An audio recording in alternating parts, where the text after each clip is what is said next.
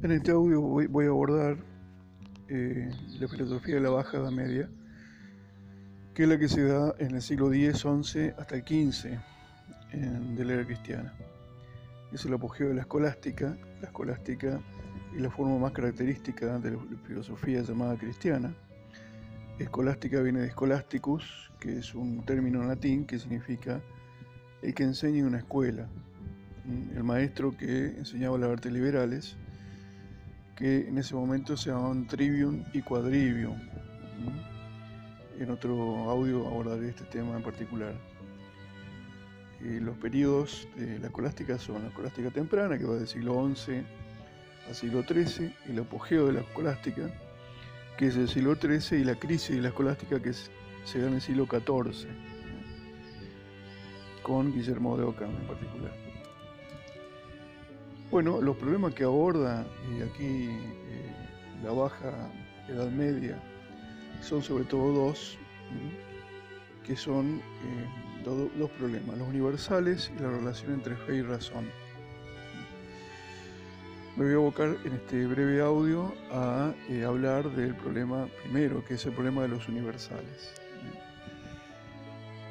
¿Qué son los universales? Bueno, son em, esas nociones generales o conceptos como belleza, justicia, hombre, rosa.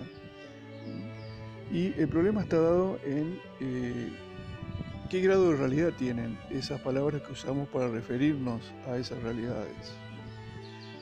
Si tienen una existencia separada, porque son en realidad tres posturas.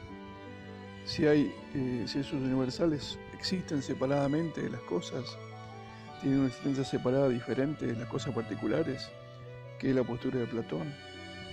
O una segunda postura, si existen en el interior de las cosas, formando su sustancia segunda o esencia, que es la postura de Aristóteles. O la tercera postura, si solamente son simples nombres con los cuales nos referimos a una realidad que no tiene ninguna eh, realidad extramental, existen solamente en nuestra mente, que es la tercera a la primera postura, eh, que fue estudiada por los filósofos medievales y que eh, fueron los que dieron el criterio para después hacer una clasificación de posturas. A la primera postura, la de la existencia separada, la llamamos realistas exagerados o platónicos. La segunda postura, la que hablaba, digamos, de una existencia en el interior de las cosas, los llamamos realistas moderados o aristotélicos. Y a los terceros, que negaban la realidad de los universales, los, llamaremos nominalistas. Eh, y estos son mm, Roselino, Guillermo de Oca, que pertenecen al eh, el decaimiento de la filosofía escolástica, la su crisis que se da en el siglo XIV. Si puntualizáramos un poco más, diríamos que eh, la primera la primer categoría, la del realismo exagerado, en latín se llama universale ante rem. Y eso significa que existen antes que las cosas concretas. Universale ante rem significa eso, universales antes que las cosas. Existen antes que las cosas concretas. Los filósofos medievales decían que existían en la mente de Dios y que nosotros no lo podíamos apreciar con los sentidos, pero que sí lo podíamos apreciar con la inteligencia que Dios nos había dado con la razón.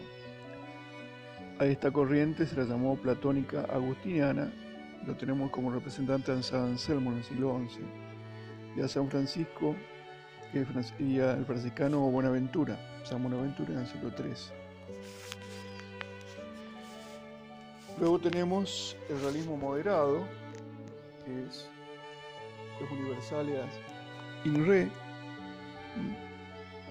universales que existen en las cosas concretas y constituyen su esencia o sustancia segunda.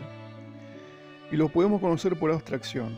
Esto es defendido por el, aristotelismo cristiano, como los dominicos de San Alberto Magno, siglo XIII, y su alumno, también de la misma orden dominica, Santo Tomás de Aquino, que es el filósofo clásico por excelencia y el más importante de todos, que es también del siglo XIII. Luego tenemos la tercera postura que habíamos dicho que era el nominalismo, Los universalia post-REM. Los universales existen solo en nuestra mente. Que se acostumbra, digamos, a ponerle un nombre a las cosas concretas dado una observación de ciertas semejanzas en las cosas.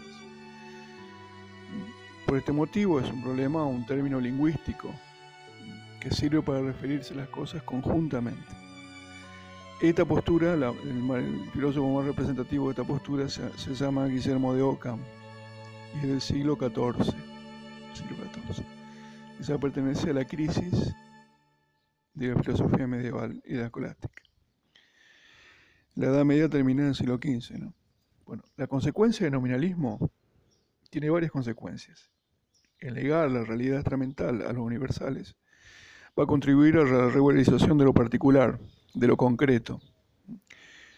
La observación detenida y minuciosa es el único método apropiado para conocer las cosas. Ese va a ser el único método para conocer las cosas, la observación. Y va a impulsar por eso el desarrollo de todas las ciencias experimentales modernas. ¿Mm? El desarrollo de la ciencia moderna, que se da particularmente en el mundo anglosajón por el influjo de la filosofía empirista y el positivismo, va a ser fundamental para el desarrollo de las ciencias, de las ciencias eh, llamadas positivas, todo lo que tiene que ver con la experimentación. O sea, la ciencia moderna, en general la que conocemos como la ciencia moderna, tiene este aporte filosófico importante en su base. Se puede decir que el nominalismo está en la base tanto del empirismo como del positivismo, que son dos corrientes dentro de la filosofía. Bueno, en otro audio abordaré el problema que existe eh, entre la fe y la razón, que es el segundo problema que develado los filósofos medievales. Gracias.